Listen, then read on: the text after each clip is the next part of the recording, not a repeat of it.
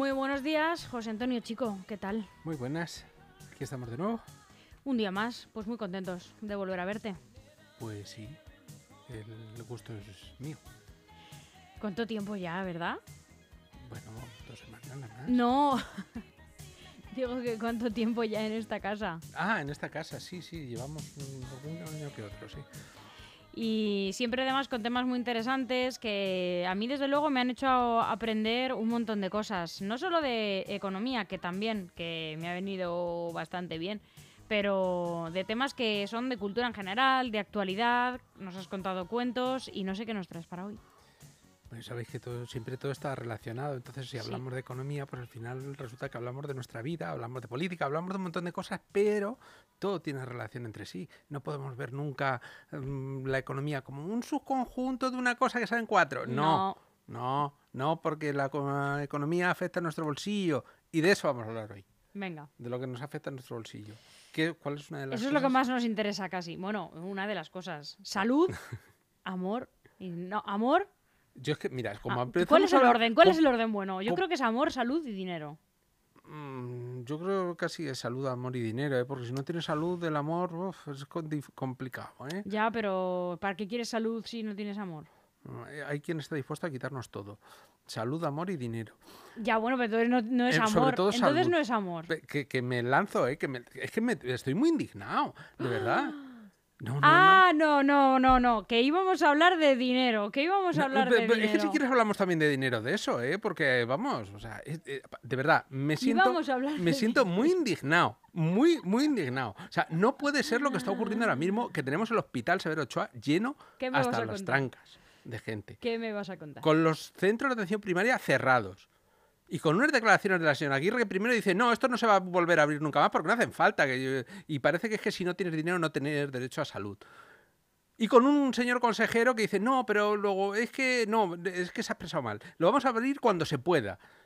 Cuando se pueda, ¿cuándo? Y con el mismo señor consejero que luego viene y dice, no, no, es que, ¿cómo se le ocurre a Pedro Sánchez decir que eh, vamos a tener a 67.000 enfermeros más eh, en, en plantilla fijos? Eso es una competencia de las comunidades autónomas. Bien sabía, bien sabía él que lo había eh, negociado Pedro Sánchez anteriormente con todas las comunidades autónomas. Yo creo que con todas, quizá con Madrid, es que es difícil negociar nada, porque como estos van siempre contra lo que haga Pedro Sánchez, contra lo que diga Pedro Sánchez, por eso es que al final me indigna. Pero me indigna sobre todo por una razón esencial. Y es que no hay ni un solo padre de familia, ni una sola madre abnegada por sus hijos que tenga que soportar lo que tiene que soportar ahora mismo cuando un niño se pone malo. Ujú. Y los que tenemos la suerte de que tenemos los niños más, más mayores, no más altos, más mayores, ya no son son niños, ya, ya, ya- ya no son niños, pues tendemos a olvidarlo. Pero quien acaba de tener un par de críos o un crío y se pone malito, no sabe qué hacer. No sabe qué hacer porque el centro de atención primaria al que ha ido toda su vida, al que ha ido con sus padres, al que ha ido con sus abuelos, está cerrado. Y cuando le lleva al hospital, está cerrado el hospital o casi, porque no hay quien le atienda porque está absolutamente saturado. Entonces me indigno y vengo a hablar de economía y de otras cosas, pero al final tengo que hablar de estas cosas porque es lo que nos afecta más que nada, la salud. Y yo creo que tú al final lo tienes que entender. Cuando hablo tú, hablo un plural majestático. En- Entiendo que todo el mundo lo tiene que entender. Porque todo el mundo nos hemos visto en esa circunstancia de que son la una y media de la mañana o las dos de la mañana. Tenemos al niño con 40 de fiebre, no sabemos qué le pasa y estamos asustados. Y pensamos, ostras, es que como no le lleva a algún lado, igual se me queda en un fiebrón de estos porque tenga algo que, que a ti se te escapa. Es que no lo sabes. Luego a lo mejor llegas al médico y te tranquiliza y le dice, mira, no, te tranquilo, le ponemos aquí un, un antipirético y esto en dos horas apañado. Pero si no, se te va la vida. Se te va la vida en esos momentos. Y parece que esa cosa se nos olvida. Luego nos acordamos de lo importante que es poder tomar cervezas. Pero esas cosas se nos olvidan. Bueno, pues ya te digo que ningún padre, ninguna madre, seguro, que piense racionalmente, se identificaría en esa situación y diría, ostras, yo voy a volver a votar a una señora que ha tenido, no por programa, sino ha tenido por ejecución el tener a tantos sanitarios en la calle. En tener los, los centros de atención primaria cerrados. cuando todos sabemos que están ahí para descargar precisamente a los hospitales. Por los hospitales tienen que atender otro tipo de, de urgencias. Y el que tenga que ir al hospital tendrá que ir, pero no puedes encaminar a todo el mundo a los hospitales. Y tampoco puedes decir, no, vamos a cerrar, porque es que no hacen falta, porque todos sabemos que hacen falta. Y más cuando no hemos acabado de salir de una pandemia que todavía anda dando sus últimos joletazos. Y ala, ya mm, he acabado. Venga. Pero es que permíteme ser indignado por un rato. Permitido, permitido. Vale. Vamos a, y vamos a hablar de otra El dinerito en el bolsillo. El dinerito en el bolsillo. Venga, el dinerito en el bolsillo, el dinerito en el bolsillo. Una de las cosas que más nos está afectando ahora mismo a nuestra economía, mm, no, no digo familiar, sino individual incluso, ¿no? Es eh, el precio de la gasolina. ¿Cuánto? ¿Tienes este coche? Tengo coche. ¿Tienes coche? Eh, ¿Gasolina, diésel? Gasolina. Gasolina. Y habrás notado, como todo hijo de vecino, que ahora la cosa se ha puesto... He notado, por suerte últimamente no lo estoy cogiendo mucho, porque el pobre está viejo y entonces lo cojo para trayectos cortos. Me estoy librando. Si tienes esa suerte, bueno, que no lo necesites, digo, no que tengas un coche viejo. Eh, es que no le puedo dar mucho trote, entonces me está viniendo casi bien que esté tan mayorcito. dosificando, poquito a poco, ¿no? Poquito a poco, ya, bueno, pues está bien. Bueno, pero habrás notado, pues como decía, como todos, el precio de la gasolina, que parece que, Un golpetazo. Es un golpetazo. Un golpetazo, que se dice en Andalucía. Un golpetazo. Un golpetazo. Bueno, pues ese golpetazo nos pasa a todos. Nos pasa a todos que hoy y nos morimos pensando en decir, ah, pero no iba a bajar el precio de la gasolina, pero si esto no hace más que tirar para arriba, pero esto, ¿y por qué no hacen nada? Porque claro, luego te enteras y dices, bueno, es que parece que, claro, las gasolinas, por tú ver la tele, ¿no? Y dice, no, el precio de la gasolina, dicen los señores de la distribuidora, es que, claro, tenemos unos impuestos muy altos, entonces, claro, pues, no es que nos tengan que echar la culpa a nosotros, también de los estados. Bueno, pues vamos a hablar de eso. Vamos a hablar de por qué no baja la gasolina. ¿Qué sabes del mercado de la gasolina? Pues que vas al, al, surtidor, mira para arriba, ponen la mano. Y me vuelvo a ir. como rezando a ver si. y miro a ver a cuánto está el precio del burro. Y ya lo hace, como, como decía el otro día mi hijo, ¿no? Decía, papá, tenemos que echar gasolina. Eh, los amigos y yo, y digo, ah, vale, pues nada, pues no te preocupes si llegas un poco más tarde. Dice, no, no, si vamos rápido. Digo, hombre, 10, 15 minutos tardaré, ¿no? Dice, no, si echamos 3 euros. y, y, dije, pero hijo, con 3 euros te da para el litro y poco. o sea, que no te da para mucho. ¿Que van en moto? Eh, no, yo no sé cómo hacen, pero echan 3 euros, 5 euros, y deben de echar, pues eso, ya sabes lo de la pelilla. Cuando eres joven y universitario, pues oye, tu economía está más bien lastrada. 3 euros a pues dónde van, José Antonio? No le dejes que eches 3 euros que se queda tirado en mitad de. Yo no le dejo porque la avenida no, no, no, no, es mi hijo el que lleva el coche. ¿eh? Eh, es un amigo suyo, pero dice, no, no, si él se apaña porque son trayectos cortos y tal, no te preocupes. Madre mía. pero claro, a mí me hizo mucha gracia, ¿no? Lo de los 3 euros. Digo, con 3 euros la cosa va muy mal. Bueno, pues decíamos que, ¿por qué no baja el precio de la gasolina? Y es que no sabemos realmente cómo, digo, no sabemos en plural majestático de nuevo, eh, cómo, cómo funciona esto. Pero esto tiene su funcionamiento intrínseco, su intríngulis, y vamos a ver por dónde va. Vamos a ver lo primero. El precio de la gasolina no se marca de hoy para mañana. Es decir, no es una cosa que digas, no, es que no. Eh, el precio al que compran los distribuidores la gasolina lo compran en el llamado mercado de futuros a 90 días. Es decir, ellos van a pagar por el litro de gasolina, por litro, ellos, eh, obviamente estamos hablando de miles de litros de gasolina, o galones, dependiendo de, porque ellos también muchas veces hablan en galones, por eso es un mercado muy dependiente del inglés. Eh, como digo, ellos van a pagar con una antelación de 90 días a los 90 días es cuando les van a surtir aquello que ellos han pagado ya. Es decir, ellos tienen un contrato que dice, fulanito tal va a recibir eh, dentro de 90 días esta gasolina. esto tiene su complicación, ¿no? Claro, cuando tú negocias y el precio de los mercados internacionales eh, em, va variando, tiendes a especular, pero es normal. Es decir, tú no te quieres ver arrastrado en una situación en la cual te falte la gasolina para poder vender a tus clientes. Pues nadie aguanta que una gasolina se quede sin gasolina. Es terrible, ¿no? Eh, entonces, cuando tú tienes la más mínima noticia de que la, de que la cosa va a ir mal en algo, pues rápidamente miras a ver en qué te puede afectar en el negocio de la gasolina. ¿Tú te acuerdas en, durante la pandemia, en los primeros... Eh, esto también lo llaman el principio incertidumbre aplicado a la gasolina.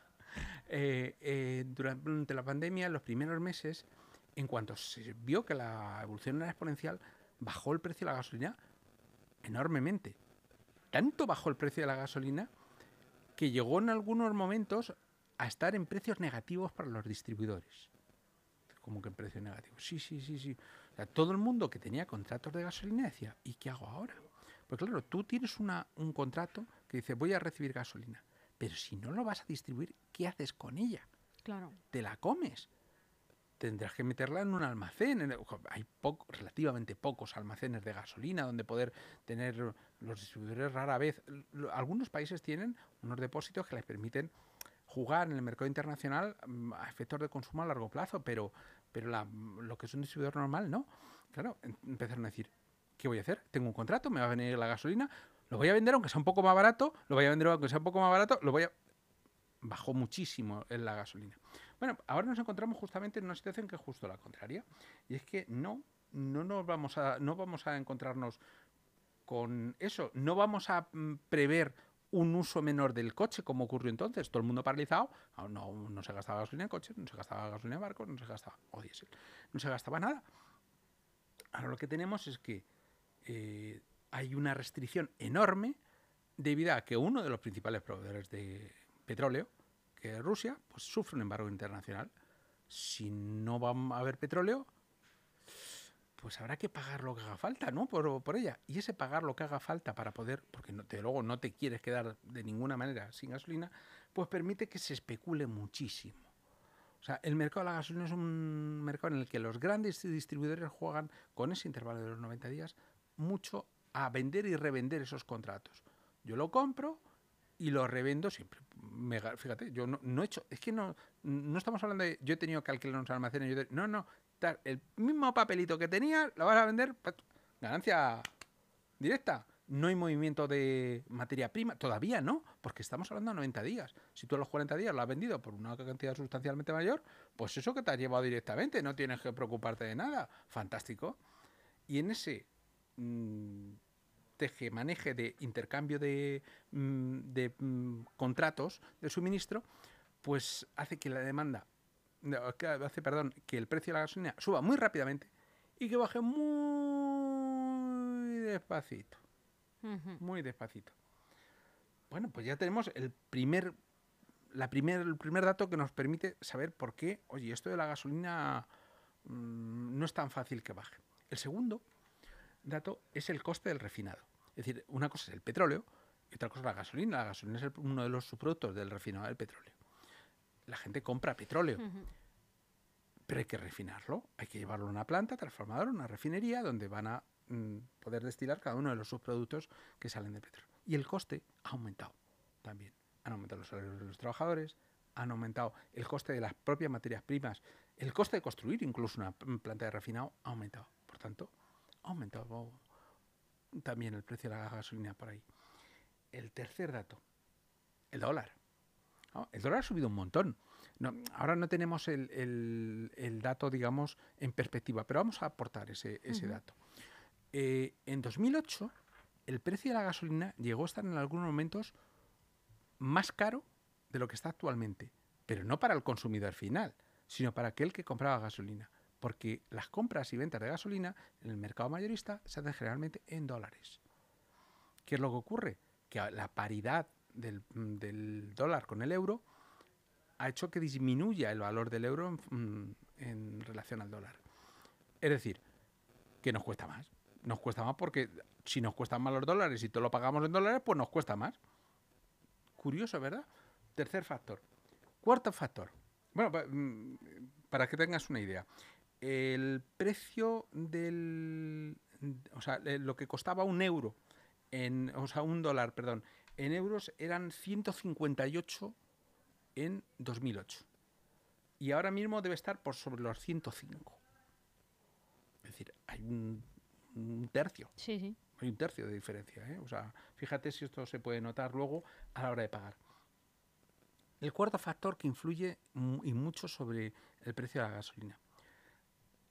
Los impuestos. Han subido impuestos, y una parte, como decíamos, muy importante del precio de la gasolina, pues se va en, pagar impuestos. para que sepamos más o menos cuánto. Mm, En España más o menos se está pagando como unos 0,55 euros por litro de gasolina y unos 0,42 en 10, más o menos. Sí. Bueno, eh, perdón, en no, en Europa se está mm, pagando 0,55 y 0,42. En España estamos en 0,47 y 0,37. Es decir, en España más barato. Es decir, se paga menos en impuestos. Anda.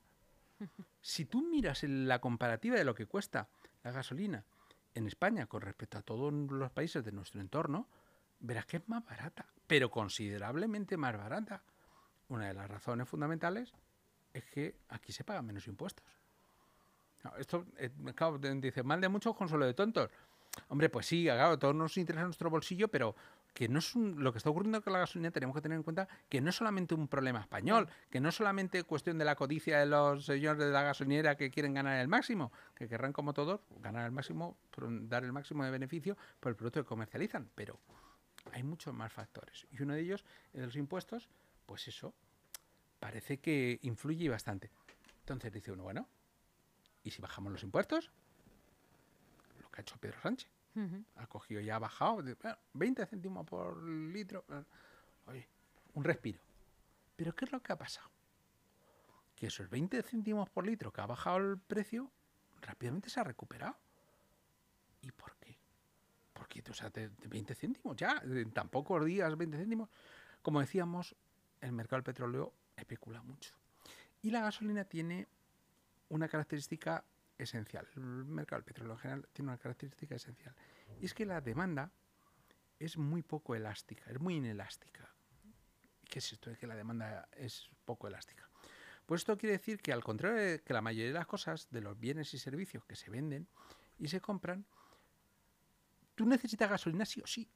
Es decir, si tú te vas a desplazar todos los días a trabajar y tienes que recorrer 30 kilómetros en tu coche, que no, no hay una forma fácil de decir, no, es que cojo un autobús y dices, joder, que 30 kilómetros no, no es, esto no es fácil. O te vas directamente, o tienes la suerte que estás muy bien comunicado, si no, tendrás que tener coche.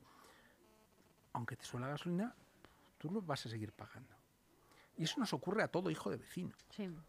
Entonces la demanda es muy poco elástica. Enseguida la especulación que hay, ya sea por el distribuidor final o ya sea por el proveedor de la gasolina, va a hacer que absorban ese dinero rápidamente y digan, "Che, más beneficios. Entonces, ¿cuál es la solución? Intervenir el mercado. Eso va en contra ahora mismo de cualquier ortodoxia económica mm, dentro del mundo capitalista, ¿no? O sea, intervenir en el mercado solamente se hace de forma muy excepcional y por muy buenas razones. Pero en general, lo que se pretende es que la ley de la oferta y la demanda vaya regulando el mercado y aquellas empresas que sean menos competitivas pues tiendan a desaparecer y aquellas que lo son más pues tiendan a, lógicamente, a realzarse, a tener una, una mayor proyección. Es complicado, muy complicado.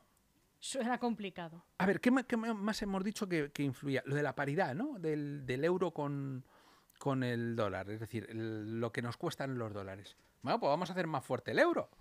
Al fin y al cabo, si antes era más fuerte, bueno, vamos a ver, es que esto es muy difícil. o sea, ¿tú cómo hacer fuerte una moneda? Pero tú como, como persona de pie, malamente.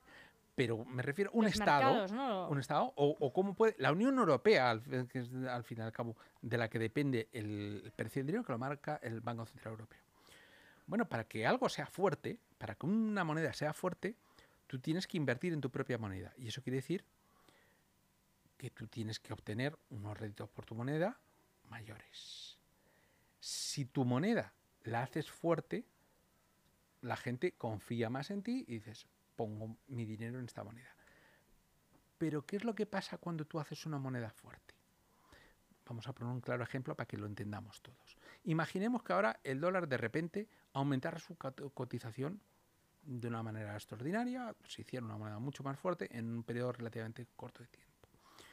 Pues que aquellos productos que nosotros vendemos y que somos competitivos porque cuestan poquito, porque cu- cuestan menos que los de la competencia, al elevarse la paridad del euro, van a costar más, van a dejar de ser competitivos.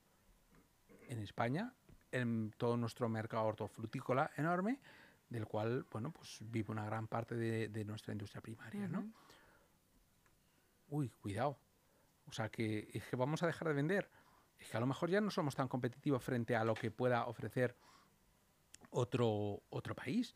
Eh, tenemos ahí el caso de las naranjas argelinas, por ejemplo, o marroquíes incluso, o de Sudamérica. Incluso ver, naranjas de Valencia hechas en Sudamérica. decir, madre mía. Ah, naranjas de Valencia, mm, ya lo expliqué, creo que lo explicamos una vez. Em, es un tipo de variedad de naranja, pero no quiere decir que, la naranja sea que si plantas el árbol, vamos a decir, en China. Bueno, ahí también son las naranjas de la China. Pero bueno, que si plantas el árbol eh, de naranjas de Valencia en Chile, pues... Sí, pues, efectivamente, pues van a ser naranjas al final. Con lo cual, pues tampoco parece tan... O sea, no, no hay forma rápidamente de coger y decir, bueno, pues vamos a atacarlo desde este punto de vista y así. La única manera es disminuir, disminuir nuestra dependencia energética de la forma más amplia posible, produciendo coches movidos a batería y a su vez energías que puedan alimentar esos coches. Y eso precisamente es lo que está haciendo la Unión Europea. ¿Cuál es el problema? Que esto es a largo plazo. No es fácil. Tú no cambias el mercado automovilístico de una nación en dos días. No, tú puedes incentivar, y se está haciendo, y se está haciendo de forma muy importante, la compra de vehículos. Pagando, como ya hemos comentado más de una vez, el achatarramiento de vehículos. Es decir, tú coges y si te compras un coche nuevo, te van a pagar a lo mejor te van a descontar 8.000 euros del precio. Esto no está nada mal. 7, 8.000 euros que te puedan descontar en la compra un eléctrico está bastante bien. Parece que es muy interesante, claro, pero la producción de coches eléctricos tampoco es capaz de absorber la demanda. Ahora mismo hay más gente queriendo comprar coches que coches en el mercado. ¿Por qué? Porque la propia guerra de Ucrania y el problema que siguen teniendo en China con la COVID porque allí, con su estrategia de COVID cero, que parecía que nos estaban dando lecciones al mundo entero, ahora resulta que no, van, al, revés. van al revés, pues oye, mm, tiene un problema muy grave. No son capaces de producir los chips, y ya hemos hablado de ello también más de una vez, que necesitan los coches, con lo cual tenemos paradas o semiparadas algunas plantas de producción porque no son capaces de obtener los chips que necesitan para poderlos meter en esos coches maravillosos nuevos que nos quieren vender a los usuarios. En fin, una tormenta perfecta que hace que la gasolina nos cueste y lo que nos queda. Porque tampoco sabemos qué es lo que va a ocurrir con la guerra de Ucrania. Va a decir Rusia. ¿Para cuánto tiempo? Va a decir Rusia, no, ya que hemos ahora invadido el Donbass, ya que lo tenemos, todavía no lo tienen controlado del todo, pero imaginemos que ya lo hubieran hecho, ya queremos parar mm, y vamos a ofrecer una composición a Ucrania, vamos a dar una garantía a la Unión Europea, vamos a no sé qué, o la estrategia de Putin va a seguir, no, no, ya que estamos aquí, tiramos para adelante. Claro. Que como ya dijimos, es que Ucrania tiene el problema de que geográficamente es un país muy fácil de invadir. Y están haciendo virguerías, ¿eh? o sea, los, guerreros ucranios están haciendo maravillas para, conseguir pararlo. Y, y aún así, poco a poco van avanzando. Y eso que cuenta con un apoyo en armas y tal, que también para que sea fructífero necesitas un entrenamiento de esas tropas, en fin, que la cosa no es nada fácil. Por un lado tenemos eso. Y por otro lado dices, algunos se le puede iluminar y decir, hombre, pero hay petróleo en más sitios. La Organización de Países Exportadores del Petróleo, la OPEP, que es la que fija además la producción mundial, pues podría producir más petróleo. Y dicen, ya, ¿y por qué? ¿Por qué? Porque vamos a producir más petróleo, estamos ganando mucho dinero. Estamos ganando produciendo menos. ¿Cuál es el interés? Primero, mm, ninguno queremos enemistarnos con Rusia. Nosotros en la historia como que no nos va mucho. Nosotros los árabes estamos muy bien como estamos. El enemigo es Occidente y tal. Y a Rusia no la vamos a tener también de enemigo. Pues oye, mm, como que no. Es complicado. A todo esto se une la geopolítica, porque hay mucha geopolítica en todo esto. Uno de los grandes productores del mundo, que es Venezuela, tiene unas infraestructuras absolutamente obsoletas y el problema es que las tiene que reparar y no tiene medios y además tiene que obtener garantías de poder comercializar luego ese petróleo porque está sometido a un embargo de Estados Unidos. Ya hay negociadores de Estados Unidos en Venezuela desde hace unos meses, intentando negociar, oye, vamos a disminuir la presión o vamos a dejar que se quede al mercado, porque a ellos mismos les interesa, no por otra cosa, sino porque a ellos les interesa. Recordemos, no obstante, que les interesa, pero bueno, relativamente, porque Estados Unidos pasó de ser una potencia importadora de petróleo a una potencia exportadora de petróleo también, cuando puso en práctica de forma masiva sus políticas de fracking. ya sabemos, obtener el petróleo a, partir de la pizarra bituminosa. Claro, de esa manera es verdad que haces unos destrozos impresionantes en el campo, en, en el medio ambiente, porque tiene unos residuos muy difíciles de tratar y, y, bueno, pues muy contaminantes, Ujú. pero tú obtienes una rentabilidad extraordinaria.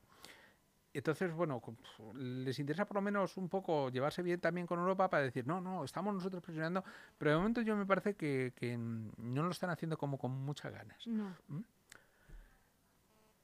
Y esto, todos estos componentes geopolíticos juegan en el mercado del petróleo y por tanto en el precio de la gasolina que tenemos que pagar nosotros. ¿Qué Me parece un lío muy fácil de, De de desenmarañar. desenmarañar. Mm, Es verdad, no es un lío fácil de desenmarañar. No, es una cosa que de- venga ahora otro partido Pues si político y diga, mañana yo lo voy a vamos a volver a lo que había antes, no lo parece. No, así a simple vista. No. Esto yo creo más bien que empezará, o sea, cuando se empiece a desbloquear el problema de China y empiecen a llegar suministros de forma masiva y se empiecen a vender coches masivamente por en la Unión Europea, y estoy hablando en años, en años, no hablo de meses, será cuando eh, igual los señores del petróleo digan, ostras, a lo mejor hay que bajar un poco el pistón, hay que producir más petróleo, hay que hacer algo, Qué esperanzador. porque es que